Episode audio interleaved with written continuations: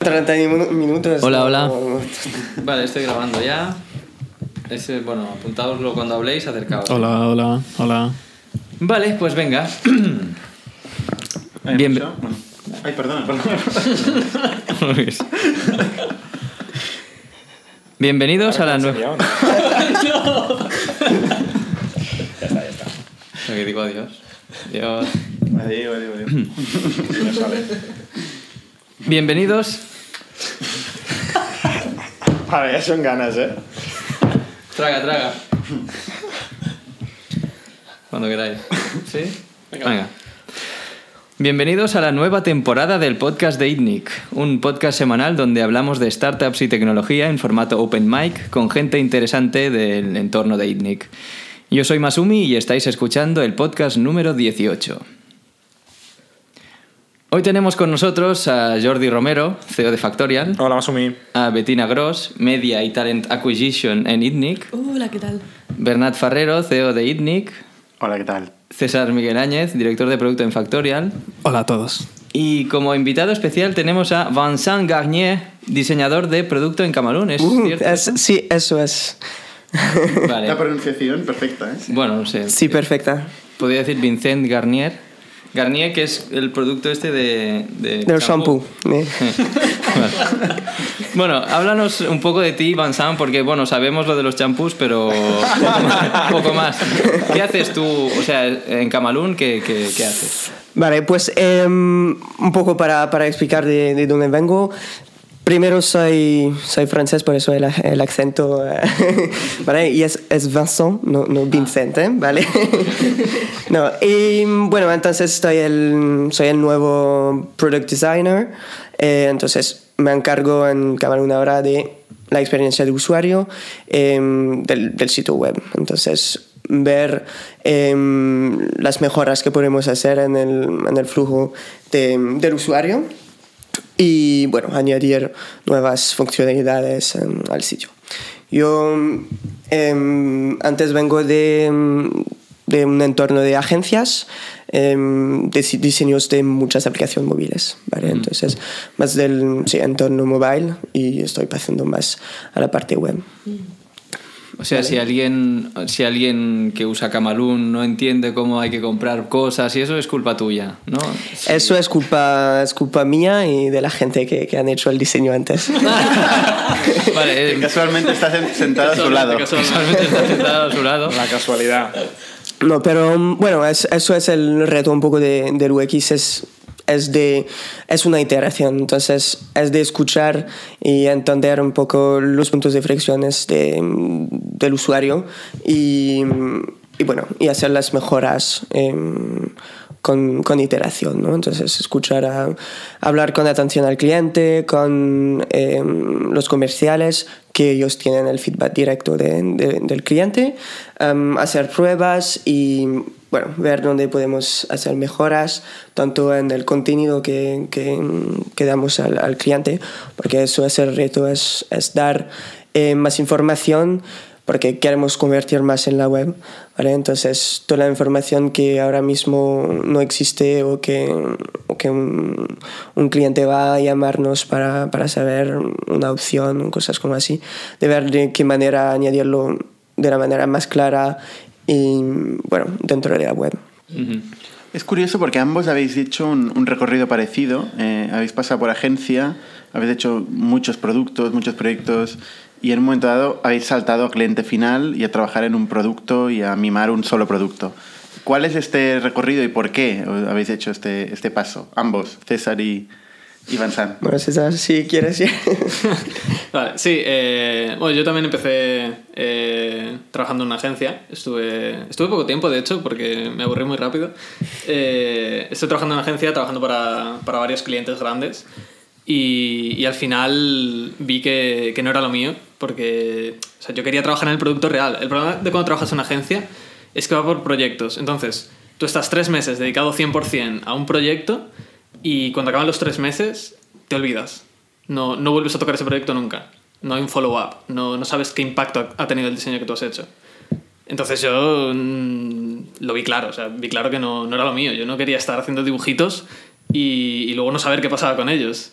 o a veces ni siquiera te encargabas de, de revisar la implementación del diseño. Entonces tú diseñabas una cosa y cada de puta madre y luego a la... Perdón por, perdón por las palabras.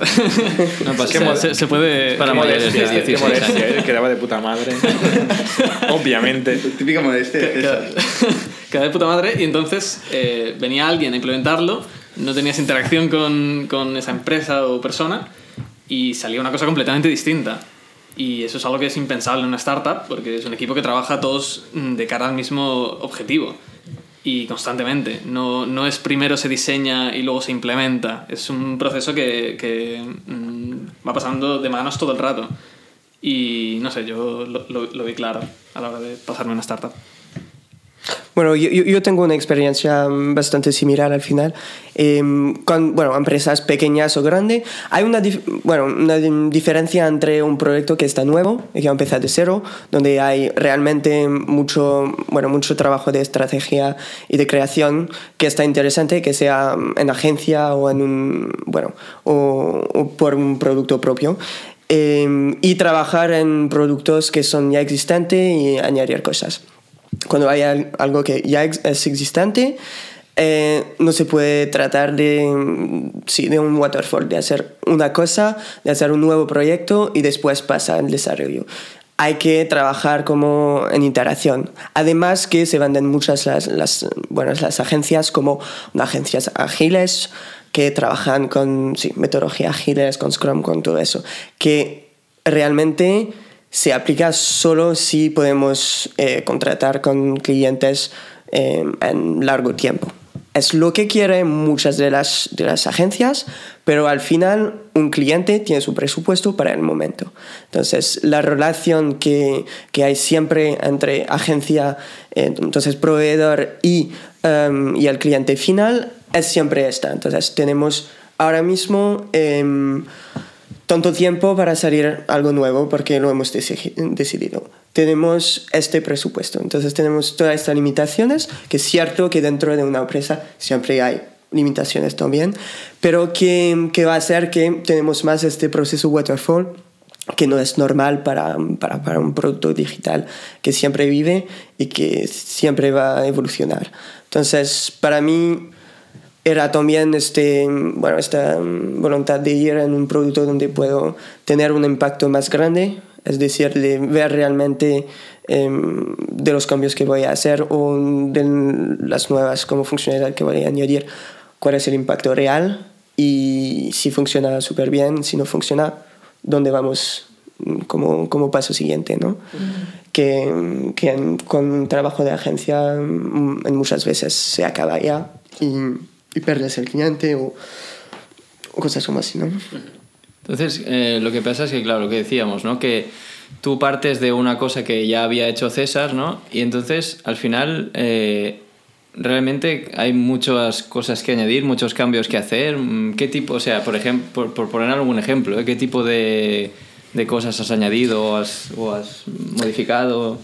Bueno, la- la- las modificaciones que, mm, que estamos em, haciendo ahora mismo es, bueno, son, son modificaciones que son que siguen la estrategia nueva de la empresa. Entonces, tenemos em, un catálogo con un número de, de productos bastante cerrado ahora mismo y queremos pasar a ofrecer un, una galería de productos mucho más amplio. Entonces, ¿cómo eh, adaptamos dentro de la experiencia del usuario para mostrar que tenemos más oferta y dar la oferta mm, como más, más eh, específica para, para cada necesidad, ¿no? Entonces, bueno, eso pasa de, de pasar de, de páginas más estáticas a mm, galerías como con filtros y cosas como así, ¿vale? Entonces eso es un traslado de algo fijo a algo un poco más e-commerce, eh, que tiene algo de estándar también, ¿vale? Pero después lo que queremos mostrar es, es donde Cameron puede tener una, como una diferenciación, ¿no? Entonces tenemos una diferenciación en nuestra imagen, que somos una startup, que somos más, ¿no? No somos un- una grande empresa, somos humanos, ¿no? Y también somos una bueno, un- una empresa tecnológica. Entonces, ¿cómo podemos eh, utilizar estos eh, leverage, no sé cómo se dice, em, para mm, sí, para mejorar un poco la, la experiencia de- del usuario, ayudarle a, bueno, a hacer la personalización que, que- que quieren, porque al final es lo que somos, somos una empresa que hace mm, tipos de impresión y de personalización. Entonces no es como un solo e-commerce básico que tiene su producto y que va a vender productos, máximo de productos. Tenemos una personalización, es donde vamos a a mejorar el- el sistema y a dar más em, como más más opciones o, o una manera de hacer diferente o diferente de, de cómo lo hacen la, la competición, ¿no? Vale. Una pregunta, eh, hablando más sobre el perfil de diseñador en startup, ¿no? que los dos habéis hecho este salto. Bueno, un set de preguntas. La primera es, eh, ¿programáis? ¿Ambos? Eh, yo sí, bueno, yo tengo, hago mis pinitos. Eh, de hecho, yo empecé haciendo frontend y luego me pasé a, a hacer diseño. Empecé, pues eso, haciendo pequeños trabajos en WordPress para, para eh, diversa gente. Eh, y luego decidí, a- por una serie de circunstancias de la vida, eh, Que no vienen a caso. que no vienen al caso. O sea, ahora tengo mucha curiosidad. Eh, no, no cabe en, en la longitud del podcast. Eh, no, eh, luego me, me- me pasé a la parte de diseño porque al final era lo que más eh, me llamaba la atención. ahora no que- programas dentro de tu trabajo de diseñador de producto. de- depende. depende. No, Eh, pregunto. Sí, eh, hay veces que programo. Sí. Tú, deberías saberlo. Yo debería saberlo, sí, por eso estoy Porque, flipando. Claro, es que depende de lo que digas. Por ejemplo, eh, si la pregunta es ¿saco código producción? La respuesta es ahora mismo no. Este mes, de hecho, seguramente saque código producción, pero a- hasta ahora no. Programar programa, por ejemplo... El eh, vídeo. El vídeo de... No, eso no es La alarma Arma. a las diez y media de la mañana. Programa, correcto. Muy tarde la programa. Sí, sí, no, por eso. Eh, no, por ejemplo, cuando utilizo Framer para eh, Las prototipar animaciones. animaciones o transiciones... Eso se o- programa. Sí, eso es JavaScript Ah. y duro. Bueno, Ah, es CoffeeScript. Tienes que hacernos una charlita o algo, porque es interesante. Sí, cuando, cuando quieras. Eh, y entonces sí, o sea, técnicamente es programar, no es sacar Vale, código a producción, vale. pero es programar. ¿Y tú, Gonzalo? Bueno, yo, yo no, ¿eh? entonces un conocimiento bastante límite en solo HTML y CSS, entonces no, y, y no lo hago porque, bueno, tengo un equipo con, con gente que conocen realmente eh, códigos que sea front o back y, y no, es, no es mi formación tampoco, entonces esta- tu, tu pregunta está buena porque lo que vemos dentro del ámbito de, bueno, UX designer o product designer ahora mismo eh, son perfiles que vienen de, de horizon muy diferente ahora mismo, es muy diverso, entonces puedes venir eh, del ámbito técnico como, como César, eh, puedes venir de diseño puro, pero de diseño, bueno, de interfaz solo, o puedes venir eh, más del negocio, más de la parte del negocio. Y al final yo tengo un perfil, eh, bueno, tengo un, un, máster de, eh, de management, ¿vale? Entonces un perfil que viene de negocio. Me, me atrae desde muchos años hacer diseño y cosas como así. Entonces, era para mí, bueno, la evolución natural de ir en el digital y hacer este tipo de cosas. Pero es, es lo que vemos mucho más ahora porque el perfil de un UX designer o product designer es un perfil un poco unicorn que debes entender eh, problemática eh, visual de diseño, problemática técnica, a lo menos si no entiendes todo, a lo menos tener como un- una sens- sensibilidad a esto y las problemáticas del, del negocio. Entonces, entender eh, lo- los business models, Está cosas claro como así. que, de hecho, un día hicimos un podcast de ITNIC hablando sobre product management y hablamos de las, de las tres partes estas. Eh, Pero, ¿qué piensas del diseñador que programa? O sea, el diseñador programador.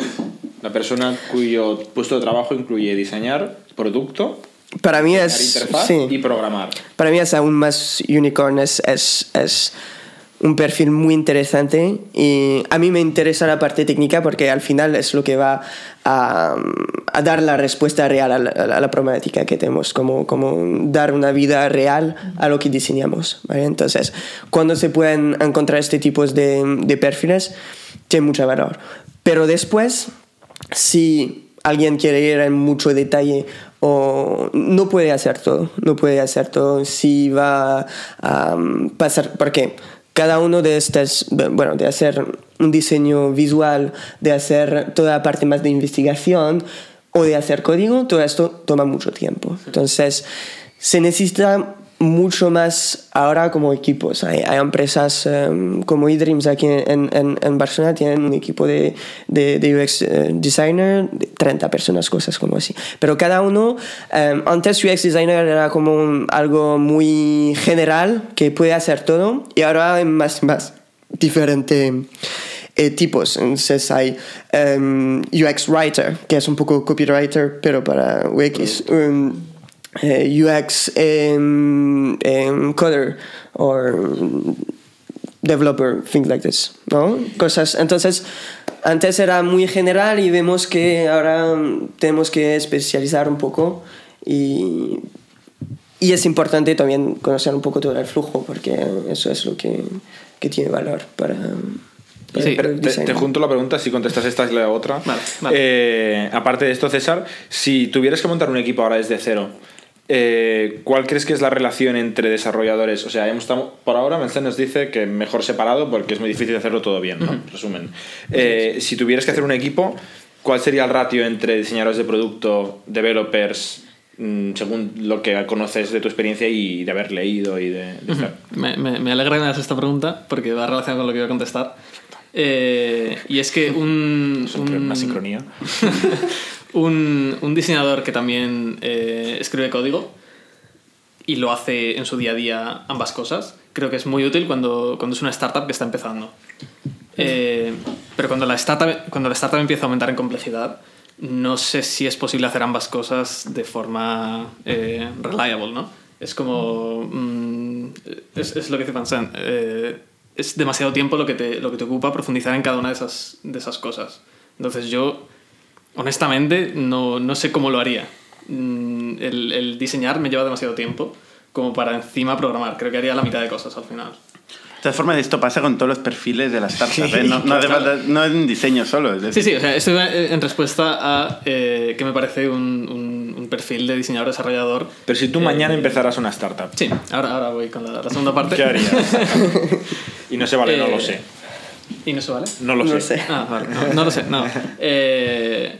pues mira, seguramente un, un, diseñador programador sería el perfil ideal en, en el día número uno.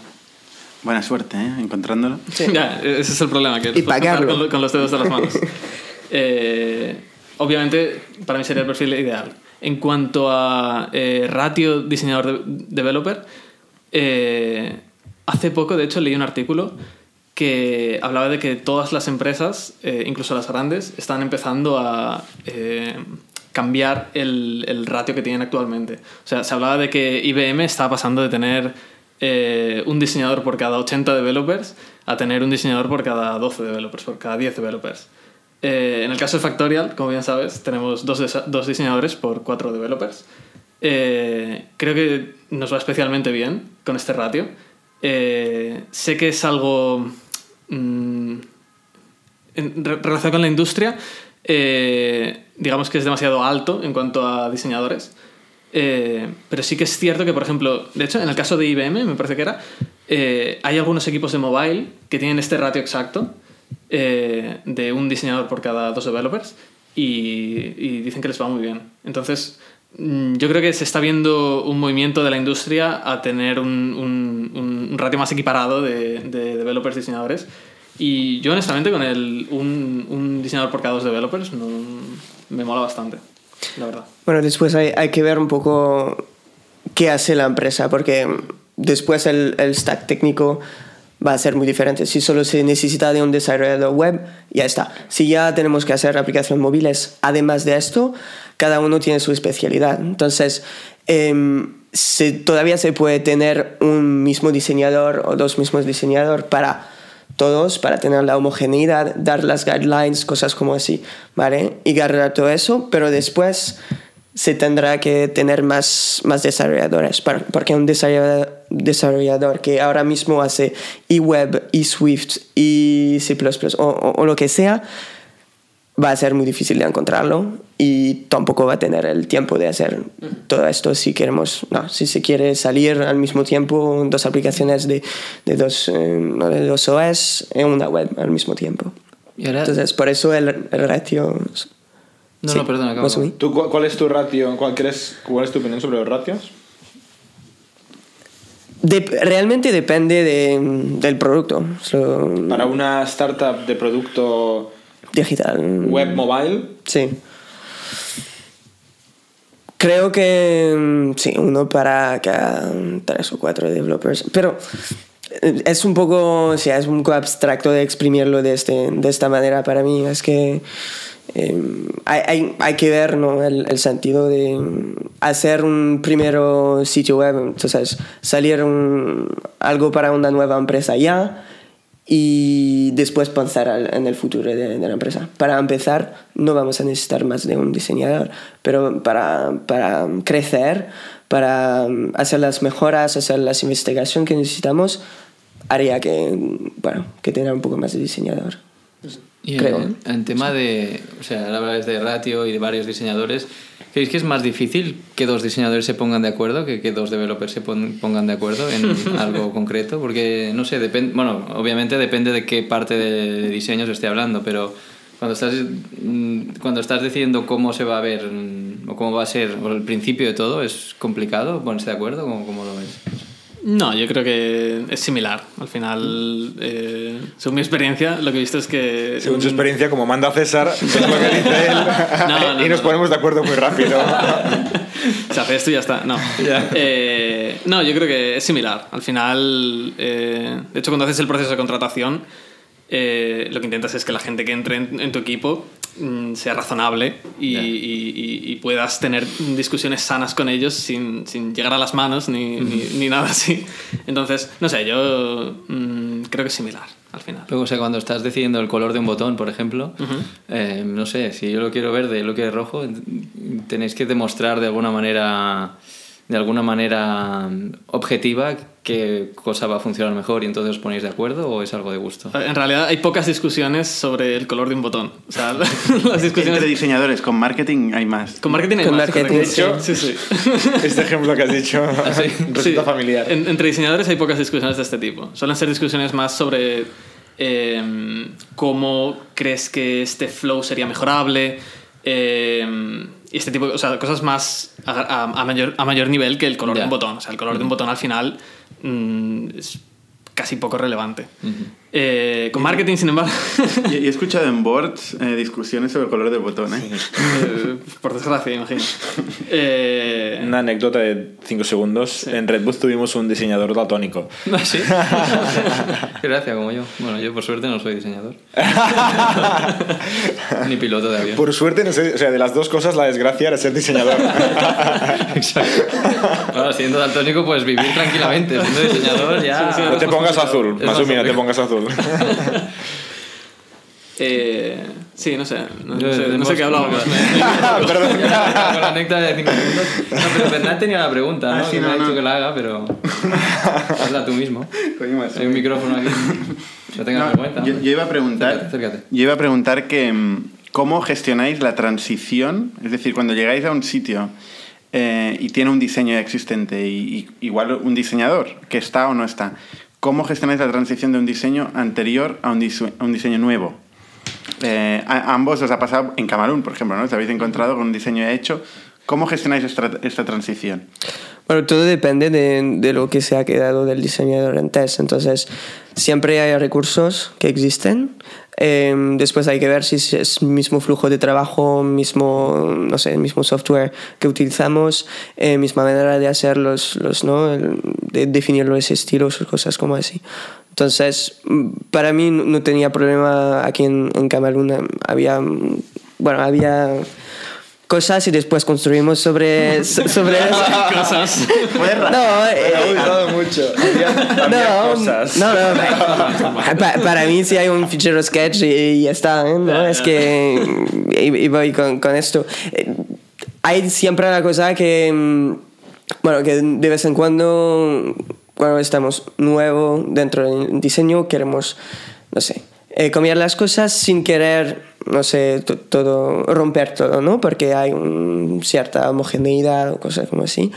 Pero de vez en cuando eso al final es la necesidad del contenido, de las funcionalidades que vamos a, mm, a querer implementar para ver si, si, hacemos evolución en el estilo gráfico. Para, sí. Porque siempre hay sí, elementos que bueno, vamos a intentar poner que tal vez no caen muy bien con lo que existía antes o al revés, ¿no? Pero mm, siempre depende de, de con, con, qué diseño empezamos, ¿no? Si empezamos con algo que realmente como un nuevo diseñador no nos gusta, bueno, vamos a empujar más para cambiar de todo, ¿no? Y para empezar de cero a hacer un sistema nuevo, cosas como eso. Sí, yo imagino que el 90% del trabajo de un diseñador, como de un desarrollador, es enfrentarse a diseño existente. Eh, incluso existente, igual tu propio diseño de hace dos años, que no tiene por qué ser el diseño que hoy te gusta, ¿no? Entonces, eh, a todos nos gusta empezar, empezar algo desde cero y hacer nuestra obra de arte, ¿no? Pero no es, nuestro, no es el trabajo habitual que un diseñador se enfrenta, ¿no? No sé, César, ¿cuál es tu experiencia? César sí que hizo eso, ¿no? Eh, sí, bueno, yo de hecho en Camalún, eh, cuando yo, cuando yo entré en Camalún. Toda la basura y empecé. no, no, no tiré toda la basura. No había, no había nada, básicamente. De, de hecho, el, el altónico es el que estaba antes de César. no es coña. Sí. Saludos a Jack si nos escucha. no sabía que era. eh, bueno, sí, no sé, yo cuando entré en Camalún, eh, en cuanto a recursos eh, técnicos, no había muchos, no había, que yo recuerde, ni archivos de Photoshop, ni sistemas de diseño, ni sketch, ni, Mm. ni, ni absolutamente nada. Entonces, en cierto modo, sí que tuve que empezar de cero. Lo que sí que es cierto es que a la hora de, de implementar esa idea de sistema de diseño que, que, que diseñé, demasiado diseño, eh, sí que se hizo poco a poco. Entonces, por ejemplo, empezamos cambiando la tipografía de todo el site. Eh, luego empezamos a cambiar, yo qué sé, el color del background de ciertas páginas. Eh, poco a poco hubo una, como una transición hasta que al final se acabó de implementar todo el sistema de diseño que, que, que se ideó en un principio. Y esto es un proceso que llevó meses, básicamente. Porque, además, siendo un e-commerce, pues no, no, puedes coger y cambiarlo todo de repente y, y, y, y, ale, ¿sabes? Ya, ya. Eh, entonces, bueno, eso, sí. Eso, es, eso fue como, como hicimos el cambio de, de, de diseño en Camalón. Aunque en realidad sí que hubo un día que salió la web nueva y esa web nueva no tenía nada que ver con la web de antes, ¿no? No, sobre todo porque, porque la home era distinta. Ah, Entonces, sí, exacto, es verdad, parecía era que el cambio era muy grande, Ya, pero, pero ya se había cambiado la tipografía, se habían cambiado los botones, colores, o sea, toda la serie de eh, elementos visuales ya venían de antes. Vale, vale. Entonces simplemente hicimos un cambio de layout y, y, de hecho también se hizo un cambio de, en la fotografía, que también se notó Ah, bastante. verdad, sí. Entonces, bueno, fue, fue un cúmulo de cosas al final el que, el que produjo el cambio total de, de imagen en Camalón.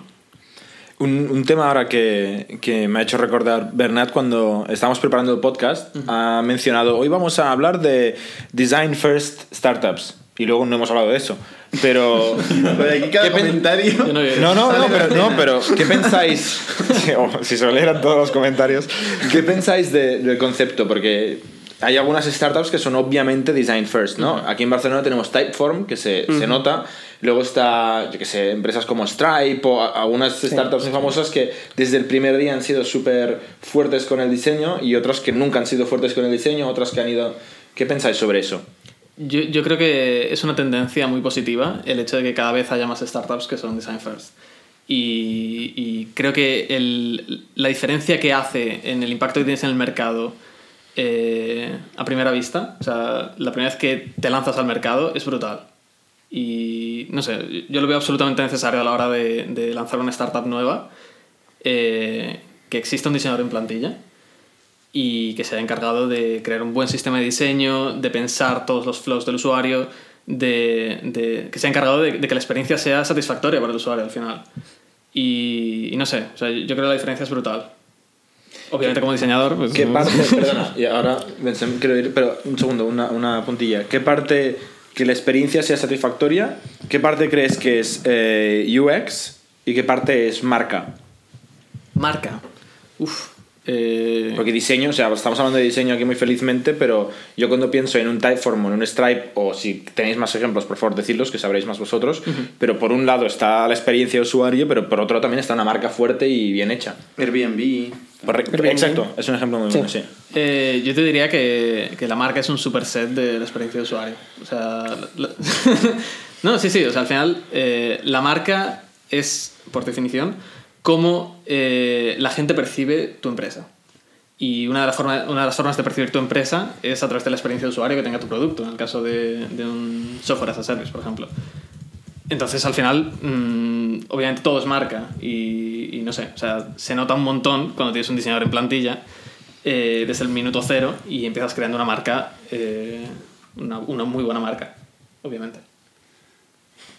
Sí, bueno, estoy de acuerdo con, con César. Para mí, bueno, el Product Designer, UX Designer, tiene un, un rol muy estratégico ahora mismo porque tenemos una idea de, bueno, de, de empresa, ¿vale?